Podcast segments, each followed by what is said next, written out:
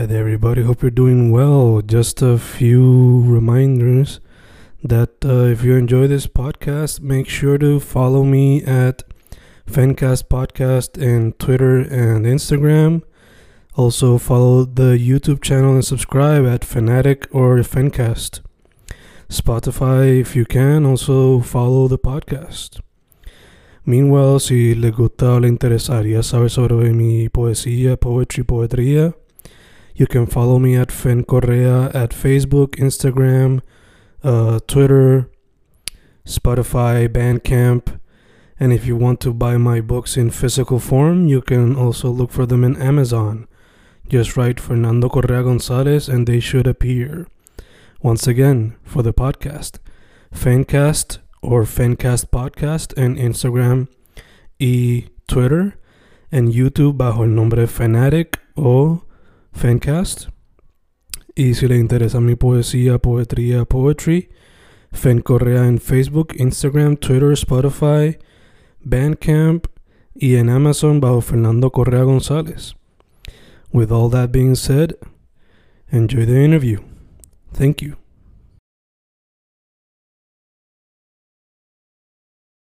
Y ahí estamos grabando, grabando, Fencas grabando. Hoy otro episodio bastante especial, ya que el mundo del teatro es uno que no he tenido mucho la oportunidad de explorar. Estoy con una persona, un artista que le mete mucho al teatro, también a la música y también a la gestión cultural.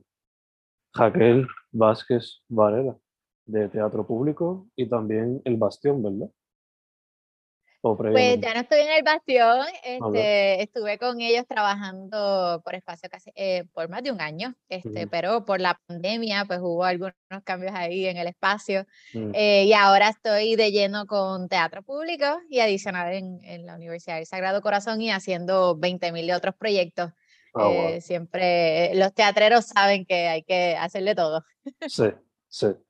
Eso me ha dicho mucho Debbie de la bicicleta ella amiga de... Sí.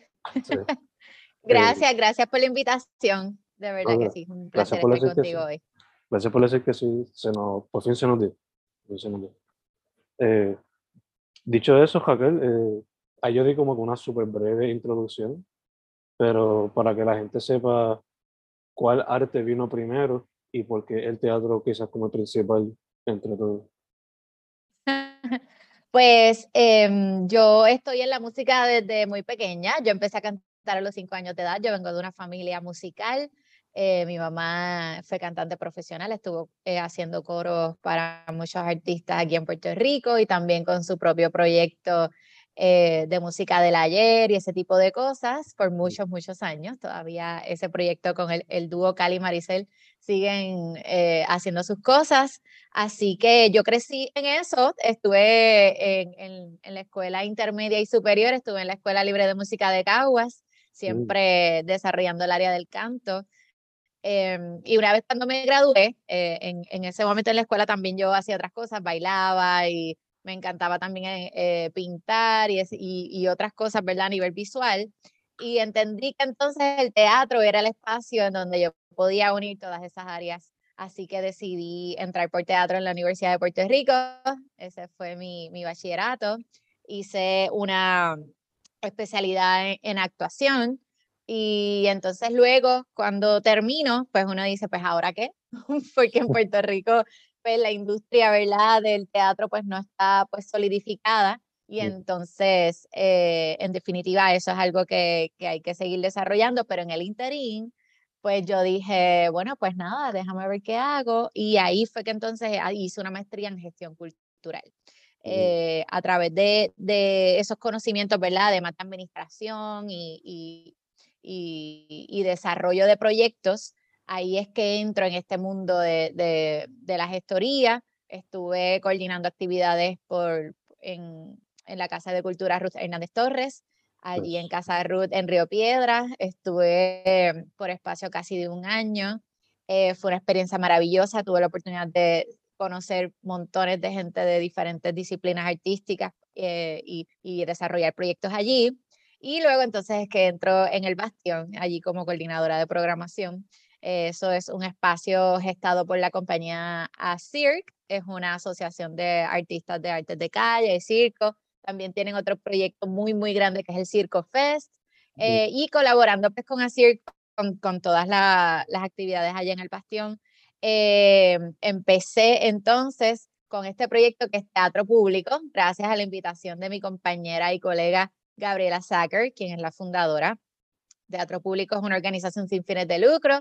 Nos dedicamos a em, desarrollar una cultura teatral en Puerto Rico. Y esto a través de no solamente piezas teatrales, sino también tenemos talleres educativos para el sector eh, de, artes escénicas y estamos constantemente siempre buscando cómo apoyar al sector eh, a través de mentoría, servicios profesionales, fotografía, video, hacemos un montón de, servicios, ¿verdad? Para que esos artistas tengan eh, la oportunidad también de seguir desarrollando sus proyectos. O sea que más que productoras de teatro, también estamos gestando ¿no? lo que queremos que sea la escena teatral en Puerto Rico. Hemos colaborado con sin número de artistas y colectivos en estos años. Empezamos operaciones e, el año pasado, en el 2020, con la pandemia. Eso nos motivó también a, a buscar otras alternativas como la virtualidad, ¿verdad? Para llevar a cabo nuestros proyectos. Tenemos ahora un espacio en nuestra web que se llama Teatro Público en Línea, donde tenemos disponibles piezas teatrales en colaboración con otros colectivos. También estamos desarrollando todo el tiempo contenido eh, audiovisual y también actividades en línea que hemos ido en vivo que hemos ido también desarrollando como parte de esa cartelera que inevitablemente tuvo que comenzar eh, desde la virtualidad. Eh, ya entonces, ahora 2022, por fin continuar desarrollando nuestra cartelera más presencial. Estuvimos trabajando en el 2021 Historia del Zoológico, que fue nuestro primer estreno así este, con público después de haber iniciado toda la pandemia y ahora en el 2022 tenemos como cuatro proyectos también eh, mm. presenciales. Eh, así que nada, cocinando todo el tiempo. Claramente, claramente. Eh, mencionaste que el enfoque para el bachillerato fue actuación. Hoy día, ¿prefieren la actuación o prefieren más la parte de producción o de gestión cultural? Pues yo creo que un artista de la escena, del escenario, siempre se va a hacer como su... E, es una sensación bien indescriptible estar en el escenario, estar frente al público, eso es algo que te llena eh, y que nada, nada, nada lo va a poder reemplazar. Yo creo que la gestoría a mí me ha llenado desde otros lugares eh, de poder sentir que estoy colaborando con otros artistas para llevar a cabo sus proyectos. Eh, eso para mí es una satisfacción increíble, lograr, ¿verdad? Que sentí que ese calendario está lleno eh, y que estamos logrando las metas que nos trazamos. Eso también genera una satisfacción, pero yo creo que a nivel artístico no hay nada que supere el estar en el escenario, por lo menos para un artista del escenario. Yo creo que, ¿verdad? Cada cual va encontrando dónde está su corazón. No, ya, ya. Eh, mencionaste que desde chamaquita involucrada en el mundo de la música.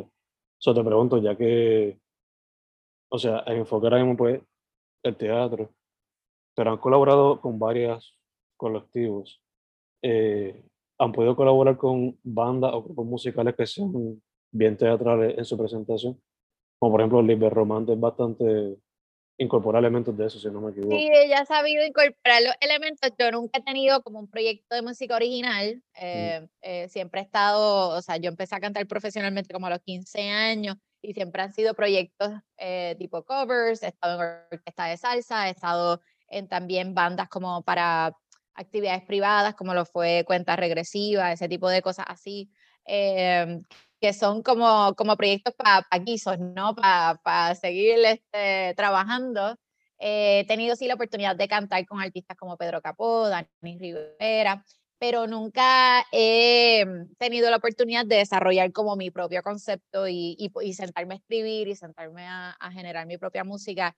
Y creo que eso está, estaría bien interesante. Sí, en algunas piezas teatrales he tenido la oportunidad de cantar, Em, este, y, por ejemplo, hubo un proyecto que hice cuando, eh, eh, de comedia del arte, que es un estilo eh, teatral, muy antiguo, pero que estábamos haciendo una obra con un texto original sobre la Junta de Control Fiscal y que se y que y ahí pues tuve la oportunidad de componer una canción para, para esa, esa mm, este, presentación y tuve la oportunidad también de trabajar con Petra Bravo. Ella la trajeron de invitada para hacer una coreografía para una pieza teatral y entonces hice una música eh, inspirada en, el, en la danza que estaba pasando en la escena en ese momento. O sea, a través de los ensayos tuve la oportunidad de componer la música para esa presentación y fue todo desde la improvisación. Em, así que siempre, ¿verdad? El teatro ha sido el lugar en donde, en donde más he podido mezclar, no al revés, no como que desde el escenario musical integrar elementos teatrales, aunque me parece súper interesante eso, y, y, gente como Lisbeth lo hace maravillosamente muy bien. Yeah, eh, de hecho, se lo pregunté a Deddy también. Yo sé que ya lo ha hecho, pero te pregunto. Eh, el teatro, pues, a veces como que por alguna razón, hay que es que como somos una isla tan pequeña, hacemos la conexión de que pues si esta persona actúa en teatro, pues también puede hacerlo en cine. O si ha trabajado en teatro, puede hacerlo en cine. Te pregunto, ¿has la oportunidad o te gustaría, aunque sea en cortometraje? De actuar para cine no me interesa como, o sea, no es algo que, que me ha llamado así tanto la atención como para pursue.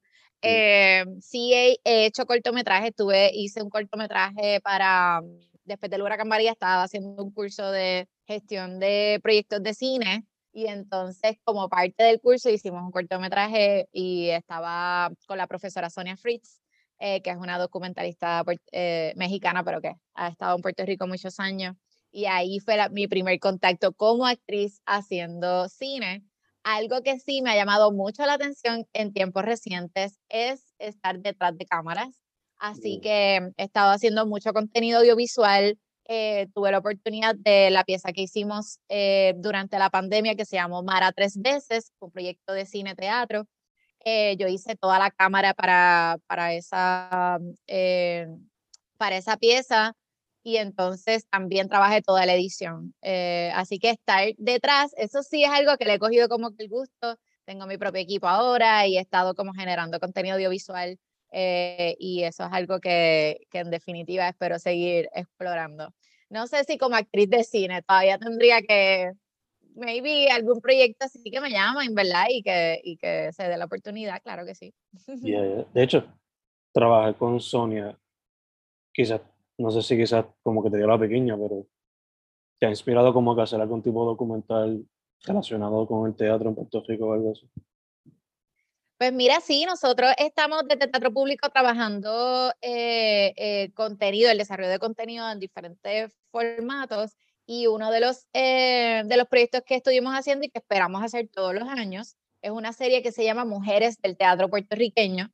Entonces, eh, la, la, la, el season, ¿verdad? Que, que, hicimos, estrenamos este año, 2021, fue eh, cinco episodios. Cada episodio tenía a dos mujeres del teatro y tuvimos la oportunidad de que ellas dos interactuaran, mm. eh, hablaran sobre su historia, quién estaba haciendo en Puerto Rico y algunas preguntas también relacionadas en cómo el género ha influido en su desarrollo como artistas. Y entonces estuvimos haciendo junto a, mi compañera Gabriela y otras colegas que ayudaron también en cámara, eh, estuvimos haciendo todo ese, el desarrollo de ese, es como un mini docu, ¿verdad? Docu-series, este, y buscando todo el contenido de archivo, haciendo, ¿verdad? Este, todas esas cosas. También yo en carácter personal tuve la oportunidad de, de dirigir el documental del 20, del 20 aniversario de la Cátedra UNESCO Educación para la Paz. Eso es un mm. grupo en la Universidad de Puerto Rico, en Río Piedras, este, y eso fue como que mi, mi primer proyecto así tipo documental y en definitiva es algo que esperamos seguir verla abundando eh, eh, con diferentes temáticas, especialmente desde el teatro. Super dope, super dope. Eh, como mencionamos, la música, el teatro y la gestión cultural son como que lo primordial. Pero ¿hay algún otro talento secreto o algún otro arte que exploras que nadie sabe?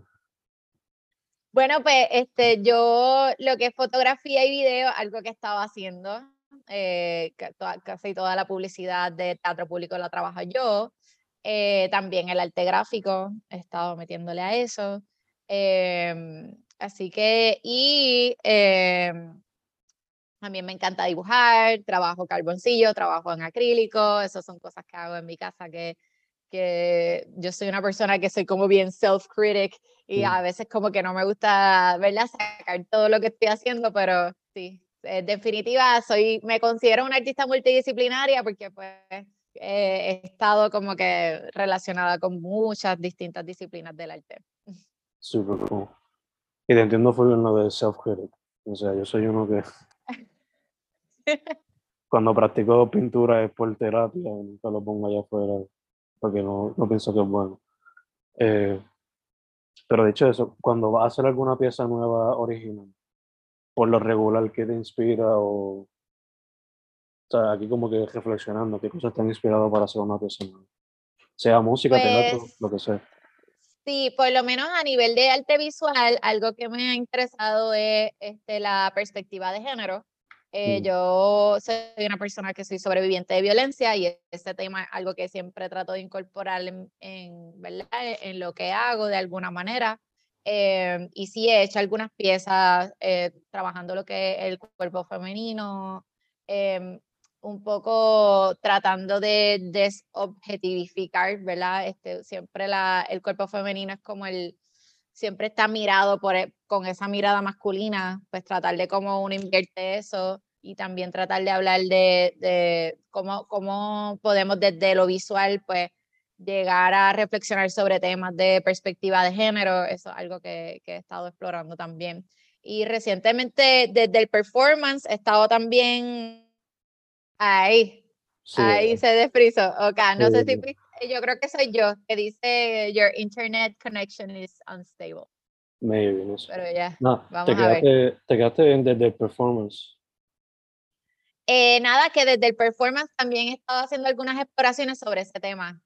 Eh, Está dando clase, bueno, seguimos aquí. sí, sí. Eh, nada, eh, un poco para, para recapitular, eh, eh, haciendo exploraciones desde la performance eh, sobre estos temas también recientemente. Así que espero algún día cuando me anime, pues soltar eso por ahí para abajo. Gacho. También te quería preguntar, o sea, asumo que pues, explorando esa temática que puede ser tan fuerte, el proceso creativo también debe ser uno bastante difícil de conllevar. So, te pregunto, ¿cómo es ese proceso creativo por lo general? No como que específico, pero oye, para cada pieza es Sí, diferente, yo asumo. creo que, yo creo que en tiempos recientes no he sacado o no he tenido el tiempo de, de sentarme y pensar qué quiero decir, cómo lo quiero decir, etcétera. Ha sido, pues, con toda esta cuestión de la producción y, y de la gestoría, pues, eso ocupa un montón de tiempo. Mm. Eh, y en definitiva, eso es uno de los temas que me interesan, ¿no? Estuve re- leyendo recientemente un artículo que se llama La muerte del artista y habla de cómo eh, con este sistema, ¿verdad? Capitalista y todo esto, el artista ha tenido que asumir un montón de eh, roles, ¿verdad? Para llevar a cabo su arte que requieren de, saber de administración, saber de mercadeo, trabajar en booking, trabajar, o sea, es como un montón de cosas que le quitan tiempo de creación. Mm. Em, y sin tiempo de creación también hay poco tiempo de perfeccionamiento, ¿no? Porque ese proceso no se da como que ya tú te sientas y tienes un masterpiece. Yo creo que siempre hay un trabajo de desarrollo, de pensamiento y de seguir buscando que tiene que darse. em, eh, y, y por lo menos yo he sentido en tiempos recientes que no he tenido esa oportunidad. Eh, sí hay veces que cuando tengo, me siento muy rush o me siento como muy en stress, pues me siento, toco guitarra, canto, pero en realidad ese proceso pues de yo poder sentarme, poder sen- hacer- escribir, poder este, dibujar o poder pintar, pues lamentablemente en tiempos recientes no he tenido la oportunidad así de, de poder sentarme. Ah, ya, ya. Eh, como dijiste, hoy- ahorita utilizaste una palabra clave, que contenido. Ya Mm.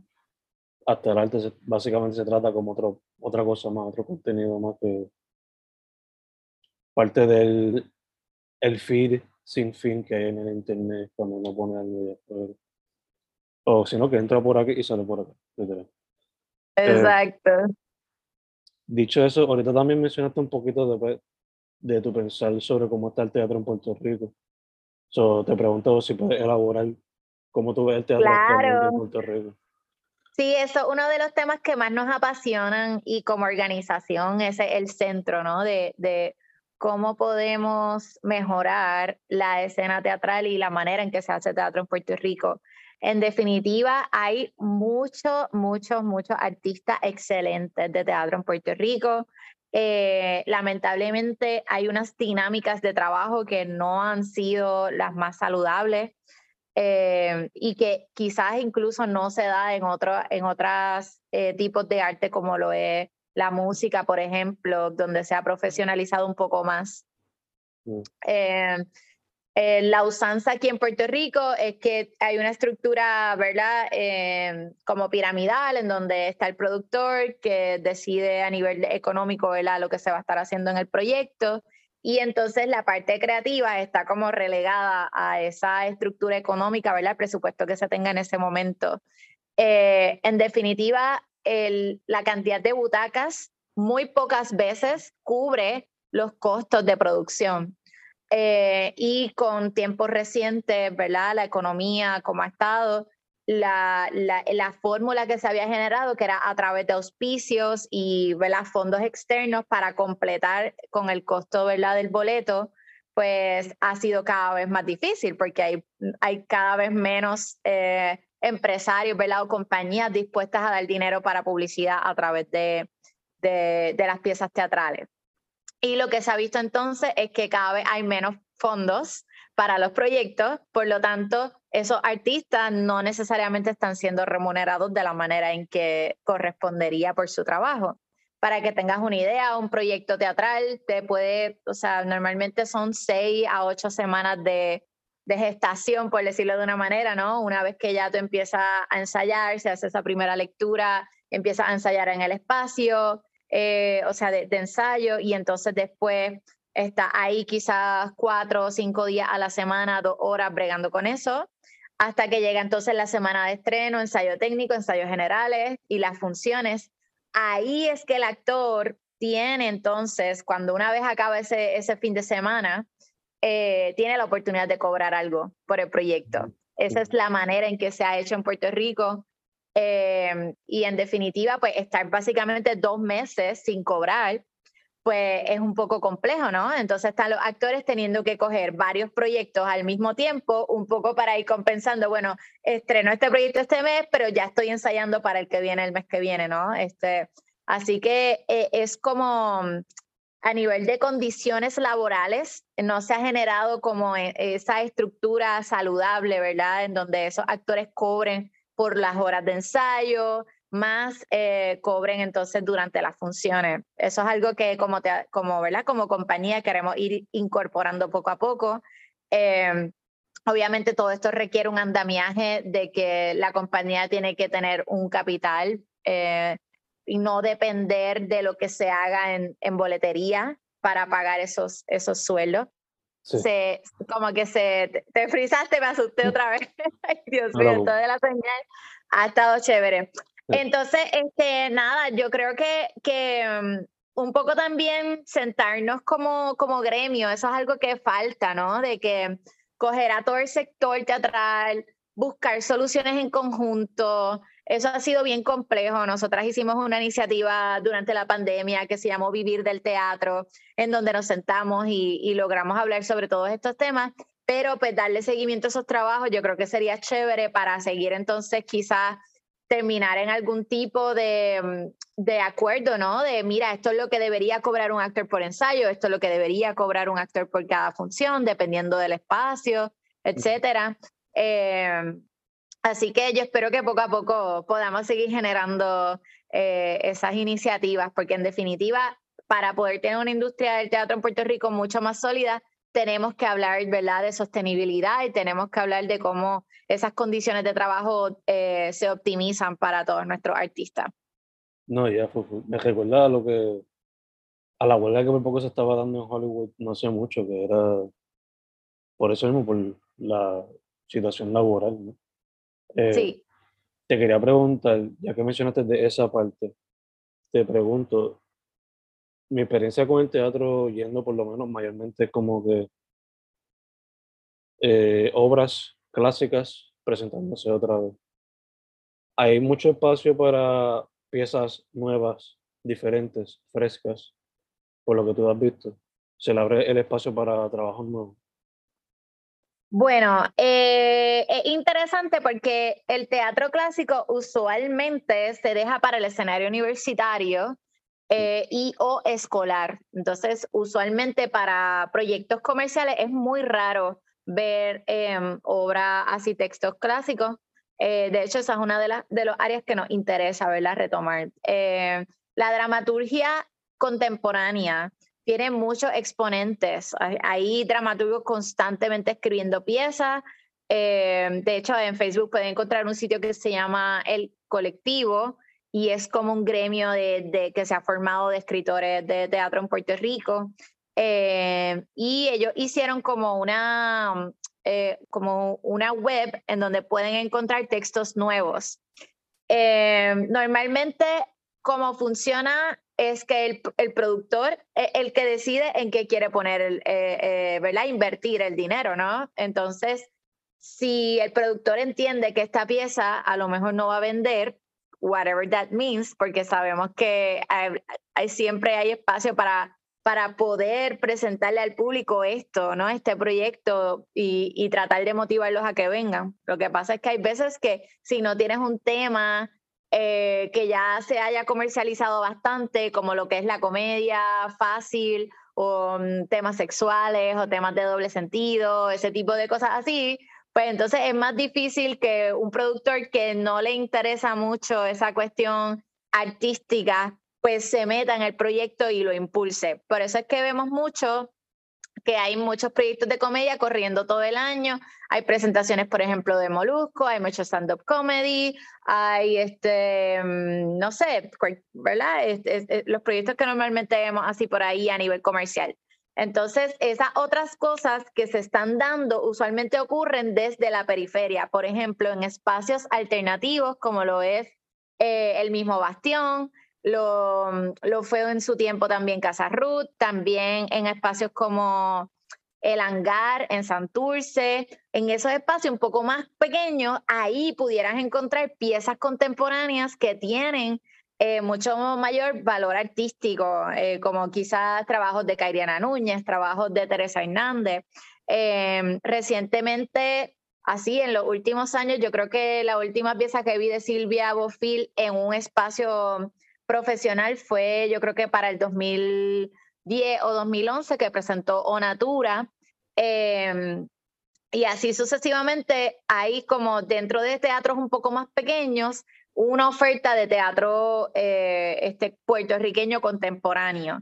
El trabajo, por ejemplo, de Puerto Rico Theater Lab ha incluido muchas obras em, nuevas eh, de, de, Puerto Rico y son un colectivo joven, así que ese proyecto te lo recomiendo, ha sido ¿verdad? Bien interesante el trabajo de la bicicleta. Em, lo que pasa es que normalmente la bicicleta trabaja desde espacios no teatrales, pero sí son proyectos contemporáneos, ¿verdad? Eh, que se están llevando a cabo. Nosotros, por ejemplo, eh, ahora vamos a estrenar eh, una pieza que se llama Malas Mañas, que es de Alejandra Ramos, y entonces eso es una pieza original que de, de, estreno mundial que vamos a tener este año. De estreno mundial también tenemos Blanco Temblor, que es otra pieza de Carola García.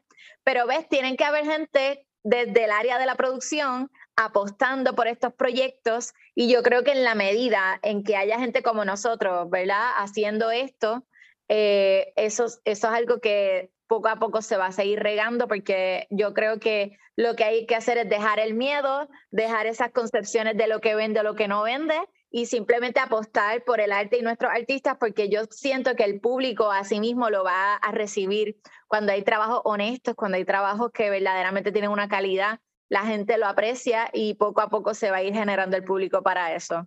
No, sí, pienso yo similar, ya que por lo menos a mí la televisión puertorriqueña, por eso busco los medios alternativos. Prefiero lo que están haciendo los muchachos de mi generación o más o menos, pues están haciendo cosas diferentes a lo que siempre se ve en la televisión puertorriqueña o en el cine puertorriqueño popular. Porque, no sé, tratan de replicar el modelo de Hollywood y no me gusta mucho, como que vamos que el que vende y no, no experimentemos porque eso es algo muy, muy out there. No sé. Sí, yo creo que, el ejemplo mejor fue, por ejemplo, este, antes que cante el gallo, creo que una pieza muy honesta de Puerto Rico, temas muy, ¿verdad?, de aquí y que la gente apoyó y que fue un proyecto que fue súper exitoso. Este, Así un poco con corte quizás un poco más cómico, quizás 200 cartas. Eh, son, son, proyectos que, ¿verdad?, que uno se acuerda eh, y que, y que uno lo siente como desde un lugar pues más honesto, porque no, como tú dices, no están imitando qué es lo que está pasando en, en Hollywood en ese momento. El Chata es otro ejemplo de cine boricua contemporáneo que ha sido muy bueno. Eh, eh, estuvo Perfume de Gardenias, eh, recientemente de Machacolón. Yo creo que hay, hay propuestas interesantes y como tú dices, yo creo que la generación está, está como apostando a, a nosotros mismos. Quedarse y, tirarse a ver qué es la que hay. Eh, Exacto. Dicho eso, estamos grabando esto noviembre, sale para enero, principios. So, te pregunto, ahorita mencionaste como que breve que tienen cuatro proyectos en mente, pero ¿qué se puede esperar de teatro público para el 2022? Bueno, 2022 está bien lleno, estamos full eh, y, espero que, la que podamos llevar todo a cabo. Eh, tenemos un estreno eh, de Carola García que se llama Blanco Tembrol, es una pieza que habla sobre la salud mental, el suicidio. La autora Carola García es paciente de mm, bipolaridad y entonces aprovechó la pieza un poco para hablar sobre ese tema y, ¿verdad? Son todos personajes ficticios, pero definitivamente inspirados en, en su experiencia con, con eh, la salud mental. Tenemos también el estreno de Alejandra Ramos, se llama Malas Mañas. Eh, tenemos un elenco maravilloso eh, para esa La autora escribió la pieza para esos actores específicos. Em, y, es sobre un expresidiario que al salir de la cárcel se está reintegrando a su familia y cómo entonces se van dando esas dinámicas y esas tensiones con su familia eh, y, y quizás también cómo ellos lo juzgan siendo ellos también personas que no son tan santos como, como parecen, ¿no? Eh, así que es un poco reflexionando sobre sobre esas dinámicas y, y, sobre todo el, el, el, cómo uno juzga, ¿verdad? A, a, otra persona que ha tenido récord criminal, pero sin mirar para adentro, ¿verdad? Y todas las cosas que, que uno también puede estar haciendo mal y que, y que no las pasas desapercibido. Tenemos el estreno de La Gaviota, es un proyecto grandísimo. Eh, eso va a estar en el Centro de Bellas Artes de Santurce y estamos bien contentas porque originalmente lo teníamos para el 2019, digo para el 2020 y entonces por la pandemia pues lo hemos tenido que mover, pero también es un elenco de lujo, esto es una pieza de Anton Chekhov del 1900, más o menos como en los 2030, este, y, estamos apostando a que la gente se conecte ¿no? con esta historia de amor, con esta historia de estas personas que, que están buscando respuestas ¿no? a, muchas cosas. Hay, hay cuestiones amorosas encontradas, eh, así que yo sé que la gente se va a poder identificar. Eh, y esperamos cerrar con una gira comunitaria de la pieza Día 16, dirigida por Jaime Maldonado. Esto es un texto sobre violencia de género eh, y entonces esperamos hacerlo abierto ¿verdad? A, a todo público yendo directamente a las plazas en distintos pueblos y entonces aprovechar la oportunidad para recoger también historias de violencia de género aquí en Puerto Rico y entonces seguir nutriendo la pieza, porque la pieza ha sido como un trabajo bien experimental, eh, basado en un texto que ya existía de, de un uruguayo, pero que entonces a través del, proceso creativo del, con el director Jaime Maldonado y sus actores, pues han ido transformando la pieza este, e incluyendo como historias nuevas. Eh, así que esperamos seguir cogiendo historias de Puerto Rico y seguir añadiéndolas al, al montaje, así que va a ser una experiencia bien interesante. Adicional de toda la puesta en escena, seguimos con el proyecto de teatro público en línea, así que siempre pueden entrar a teatropublicopr.org y ver piezas, constantemente estamos estrenando. Eh, también tenemos contenido educativo. Nosotras siempre trabajamos eh, tres temporadas de talleres, una para primavera, otra para otoño y un intensivo de verano, así que esperamos continuar con esa oferta educativa. Tenemos talleres de actuación, de movimiento, de danza, de actuación para la cámara, cine, o sea, tratamos de diversificar siempre la oferta, también traer temas como eh, cómo, cómo trabajar los presupuestos, cómo hacer este, propuestas de fondos, ese tipo de cosas. Así que siempre estamos generando contenido educativo para toda la comunidad de arte escénica. Y pues nada, así de temporada, pues como si fuéramos 100, ¿no? este, llenando con la agenda llena, pero bien contentas, ¿verdad? Y bien ilusionadas con, con todo lo que viene por ahí. Bello, bello, bello, bello. Eh, ya que mencionaste apoyar, ¿qué tipo de consejo le dirías? Y también ya que trabajas en Sagrado, ¿qué consejo le darías a alguien que quiera meterse al teatro ahora? Estudiar teatro.